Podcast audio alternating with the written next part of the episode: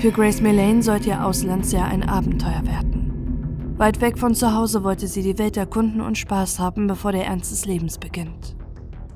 Keiner ahnt, dass Grace diese Reise nicht überleben wird und ihr unverfängliches Tinder-Date in einer Tragödie endet. Grace Millane stammt aus der Kleinstadt Wickford in der Grafschaft Essex, im Osten von Großbritannien. Sie wächst in einer liebevollen Familie auf und versteht sich gut mit ihren Eltern und Geschwistern. Fotos zeigen die junge Frau immer mit einem Lächeln auf den Lippen. Im Jahr 2018 macht die 21-Jährige ihren Bachelorabschluss in Marketing. Doch ihr großes Highlight steht erst noch bevor. Sie möchte in ihrem Gap-Jahr durch die Welt reisen. Erst sollte es für sie nach Südamerika, dann nach Neuseeland, anschließend Australien und schlussendlich Asien gehen. Über Twitter lässt sie ihre Freunde an ihrer Vorfreude teilhaben. Ich zähle schon die Tage, nur noch weniger als einen Monat, schreibt sie Ende September 2018. Am Tag ihrer Abreise twittert sie freudig, ich mache ein Abenteuer. Grace reist allein. Zuerst fliegt sie für sechs Wochen nach Peru, am 20. November 2018 landet sie schließlich in Neuseeland und kommt in einem Backpacker-Hotel in Auckland unter. Am 1. Dezember haben ihre Eltern das letzte Mal mit ihr Kontakt.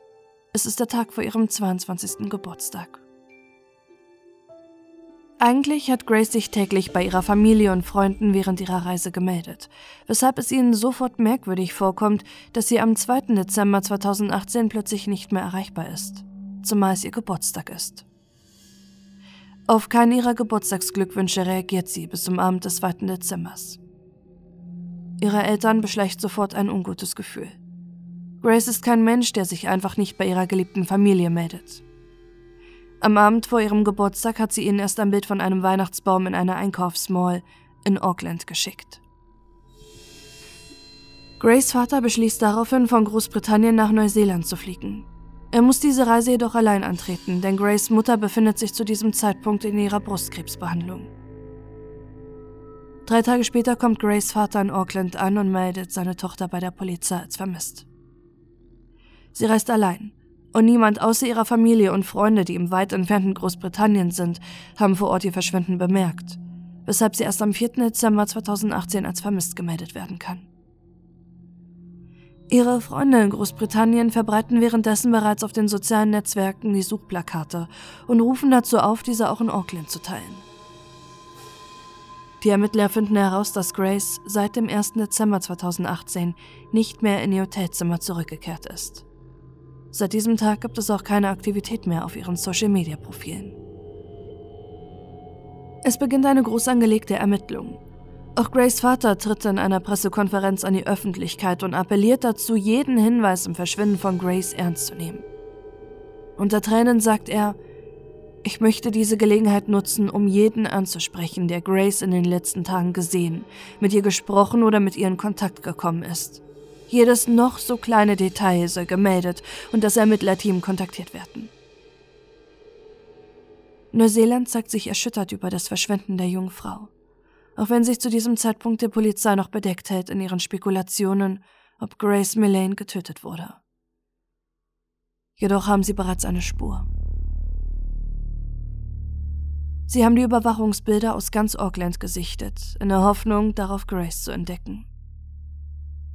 Der leitende Ermittler Scott Beard sagt dazu in einem späteren Interview, man kann sich nicht ungesehen in Auckland bewegen, ohne von Überwachungskameras aufgenommen zu werden.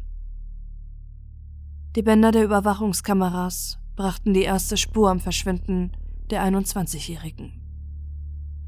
Die Ermittler konnten mit Hilfe von ihnen die letzten Stunden von Grace nachvollziehen, doch vor allem zeigen sie, dass Grace nicht alleine war.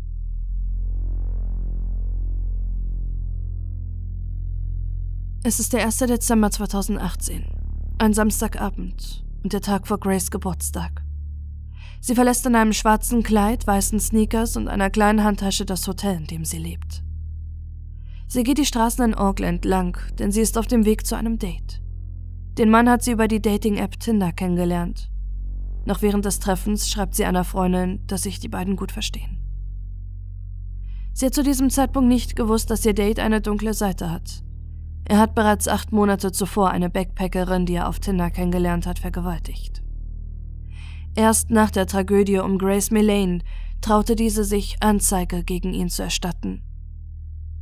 Doch sie ist nicht die einzige. Seitdem häufen sich die Anklagen wegen sexueller Nötigung, Körperverletzung und Morddrohung gegen ihn. Von all dem weiß Grace nichts, als sie ihr Tinder-Date am frühen Abend im Sky City Komplex, einer Einkaufsmall am Sky Tower, begrüßt. Vor ihr steht Jesse Campson. Bis Ende 2020 wurde sein Name in der neuseeländischen Presse unterdrückt, um ihnen ein faires Verfahren zu ermöglichen. Doch schon während des Prozesses stellte sich die internationale Presse, allen vor allem die britischen Medien, gegen die Anordnung vom Gericht. Am 22. Dezember 2020 wurde der Antrag auf eine fortlaufende Namensunterdrückung vom obersten Gerichtshof von Neuseeland abgelehnt. Seitdem ist es erlaubt, Jesse Campson namentlich zu nennen.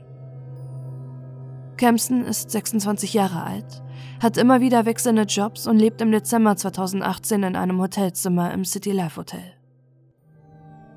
Campson wohnte einige Zeit in Sydney und war bereits wegen Trunkenheit am Steuer in Neuseeland aktenkundig.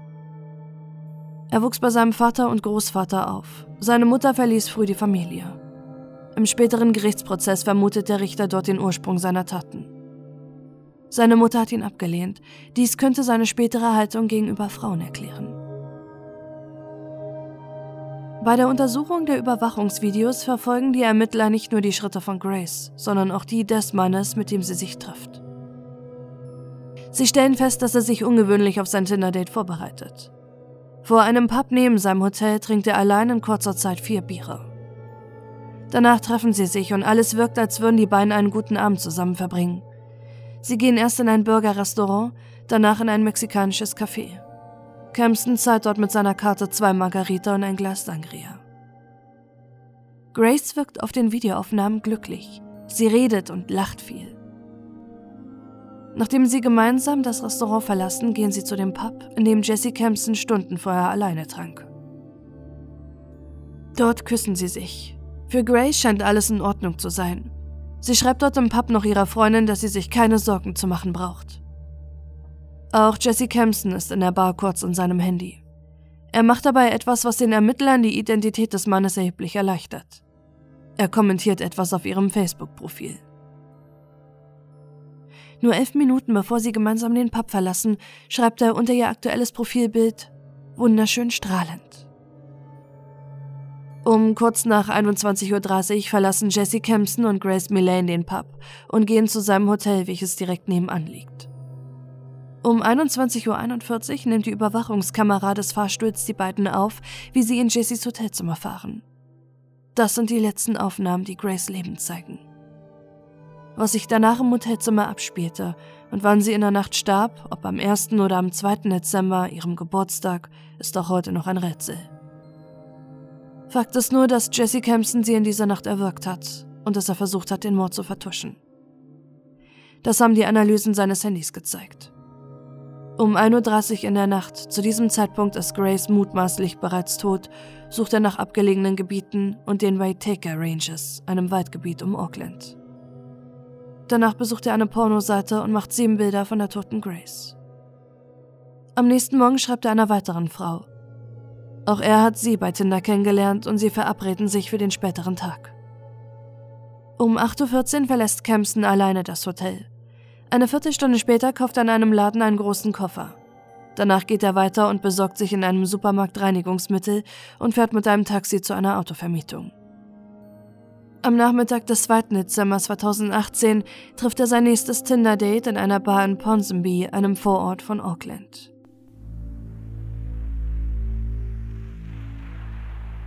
Die beiden standen bereits seit zwei Wochen in Kontakt. Sie schrieben miteinander, doch wenige Tage vor ihrem ersten Treffen wurde Campson immer hartnäckiger, dass es endlich zu einem Date kommen sollte. Um 9 Uhr morgens, wenige Stunden nach dem Mord an Grace, schreibt Jessie Campson ihr Guten Morgen, wie geht es dir? Um 10.30 Uhr schreibt er ihr erneut, dass es auch in Ordnung wäre, wenn sie keine Lust auf ein Treffen hat. Sie willigt schließlich ein und sagt später, dass er während des Dates sehr ruhig war und einige merkwürdige Sätze fallen ließ. Er erzählt davon, dass er Freunde in der Staatsanwaltschaft und Polizei hätte. Im späteren Gerichtsverfahren stellte sich heraus, dass Kempson oft bei seinen Tinder-Dates log. Er sagte, dass er Prominente kennen würde oder gab sich sogar als Krebserkrankter aus. Gegenüber seinem Date am 2. Dezember erwähnt Jesse Kempson einen seltsamen Satz. Es ist verrückt, wie man einen Fehler machen kann und für den Rest seines Lebens ins Gefängnis geht. Er hätte von einem Mann gehört, dessen Freundin ihn beim Sex gebeten hätte, ihn zu wirken und sie dabei starb.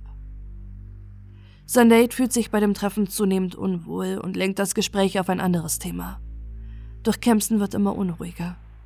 Die Staatsanwaltschaft sagt dazu im späteren Prozess, dass er seine Tatgeschichte testen wollte, um zu sehen, ob man ihm diese glaubt.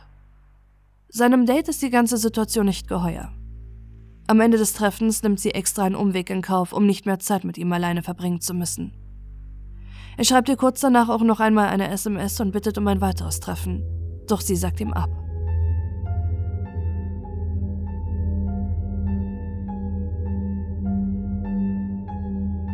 Um 17.45 Uhr kehrt Jesse Kempson in sein Hotel mit einem Teppichreiniger zurück, der nach eigenen Angaben einen Rotweinfleck entfernen muss. Zu diesem Zeitpunkt liegt die tote Grace immer noch in seinem Zimmer. Er verbringt einige Stunden in seinem Zimmer, bis er kurz nach 21 Uhr seinen Mietwagen vor dem Hotel parkt und einen Kofferwagen aus der Lobby mit nach oben nimmt. Wenige Zeit später nimmt die Überwachungskamera Kempson auf, wie er mit zwei Koffern wieder in die Lobby fährt.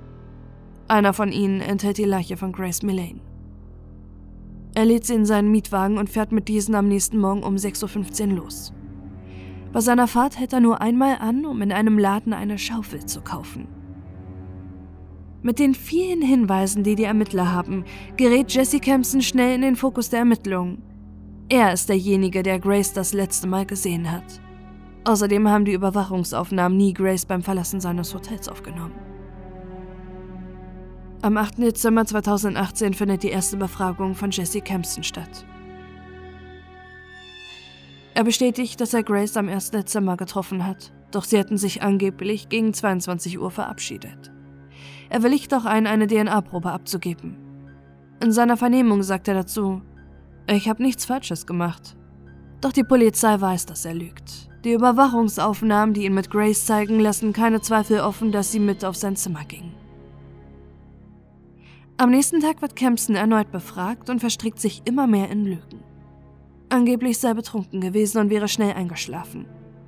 Seine Handydaten zeigen jedoch, dass er in der Nacht Pornoseiten besucht und plant, den Mord an Grace zu vertuschen. Als er mit den belastenden Beweisen und den Aufnahmen aus den Überwachungsvideos konfrontiert wird, gibt Kempson schließlich zu, die 21-Jährige getötet zu haben. Doch es sei ein Versehen gewesen. Es sei zu einvernehmlichen Geschlechtsverkehr gekommen, bei dem Grace gewollt hätte, dass er sie wirkt. Dabei sei sie gestorben. Kempston wählte angeblich noch die 911, doch er geriet in Panik und setzte den Notruf nicht ab. Ihre Leiche habe er im Waiteka Ranges in einem Koffer verscharrt. Am 9. Dezember 2018 hat Grace Millanes Familie die traurige Gewissheit. Die Ermittler finden dort, wo ihr Mörder es angegeben hat, die Leiche der jungen Frau.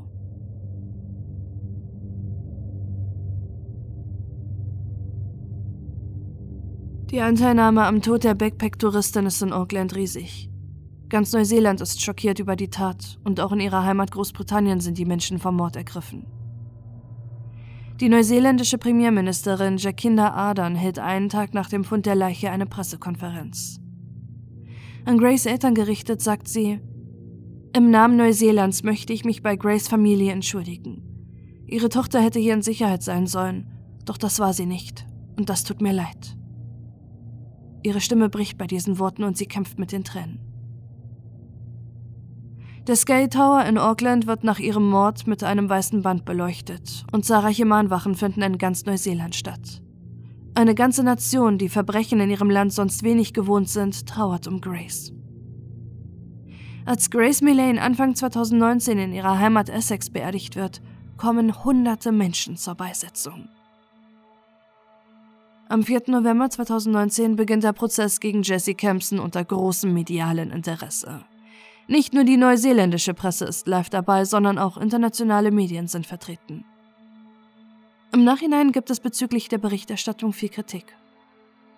Zum einen stellten sich vor allem die britischen Medien gegen die Auflagen des neuseeländischen Gerichts und veröffentlichten den Namen des Angeklagten. Auch Google unterlief ein Fehler.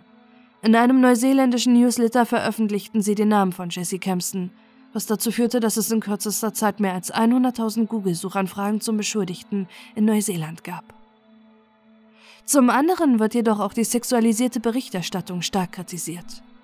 Die Presse sei dabei mehr den Ausführungen des Täters nachgegangen, als Respekt vor dem Opfer zu zollen. Als Jesse Kempson im November 2019 vor Gericht steht, beteuert er weiterhin, er habe Grace Millay nicht vorsätzlich getötet. Es sei ein Missgeschick während des einvernehmlichen Geschlechtsverkehrs gewesen. Sein Verteidiger lenkt deshalb vor Gericht die Ausführungen auf Behauptungen über die sexuellen Präferenzen der Jungfrau. All das müssen sich auch Grace Eltern anhören, die unter Tränen im Gerichtssaal sitzen. Und es sind vor allem diese Details, die die Boulevardpresse veröffentlicht. Die Staatsanwaltschaft ist allerdings der Auffassung, dass es kein Versehen war, dass Jessie Kempson die 21-Jährige getötet hatte. Experten stützen diese Annahme. Es dauert lange, bis ein Mensch durch Erwirken getötet wird. Er sei ein eiskalter Mörder, der gefühllos, unkalkuliert den Mord vertuschen wollte und sich danach ein Lügenkonstrukt aufgebaut hat. Er ist ein Soziopath, dessen Verhalten bereits in der Vergangenheit auffällig war und der Frauen vergewaltigte, terrorisierte und sie bedrohte. Während Grace tot in seinem Zimmer lag, verabredete er sich bereits mit einer anderen Frau bei Tinder. Vor allem auch die Sexualisierung des Mordes, indem er anzügliche Fotos der Toten machte, passen für die Staatsanwaltschaft nicht zur Geschichte seines Verteidigers, dass Kempson nach dem Mord in Panik geriet. Die Google-Suchanfragen bringen schlussendlich den entscheidenden Hinweis für die Staatsanwaltschaft. Er hat sich bewusst dazu entschieden, ihren Tod zu vertuschen und sollte sie um 1.30 Uhr, als er nach Waitaka Ranges googelte, noch am Leben gewesen sein, hatte er sogar geplant, sie zu ermorden. Sein Verteidiger hat auf diese Ausführung keine plausible Erklärung. Jesse Kempson hätte nur betrunken zufällig nach dem Ort gesucht, weil er einen Ausflug dahin plante. Am 22. November 2019 wird das Urteil nach einer fünfstündigen Beratung der Jury im Fall gesprochen. Jesse Kempson wird zu lebenslanger Haft verurteilt. Einige der Jurymitglieder weinen bei der Urteilsverkündung. Insgesamt 17 Jahre Haft erwarten Jesse Kempson, seine spätere Verurteilung der Vergewaltigung einer anderen Backpackerin und Bedrohung und Körperverletzung gegen eine seiner Ex-Freundinnen werden in dieses Urteil mit eingerechnet. Für Grace Eltern ist dies nur ein schwacher Trost. Ihr Vater sagt in einem späteren Interview dazu, Grace wurde uns auf brutalste Weise weggenommen und unser Leben ist aus den Fugen geraten. Sie hat es nicht verdient, in ihrem Auslandsjahr so barbarisch ermordet zu werden. Grace war unser Sonnenschein und wir werden sie für immer vermissen. Ihre Familie gründet im Namen ihrer Tochter eine Wohltätigkeitsorganisation für Opfer häuslicher Gewalt. Sie spenden Handtaschen mit Hygieneartikeln für Frauen, da Grace eine große Liebe für Handtaschen hatte. Ein Jahr nach dem Urteilsspruch stirbt im November 2020 auch Grace Millanes Vater. Kurz vor dem Prozessbeginn wurde bei ihm Krebs im Endstadium diagnostiziert.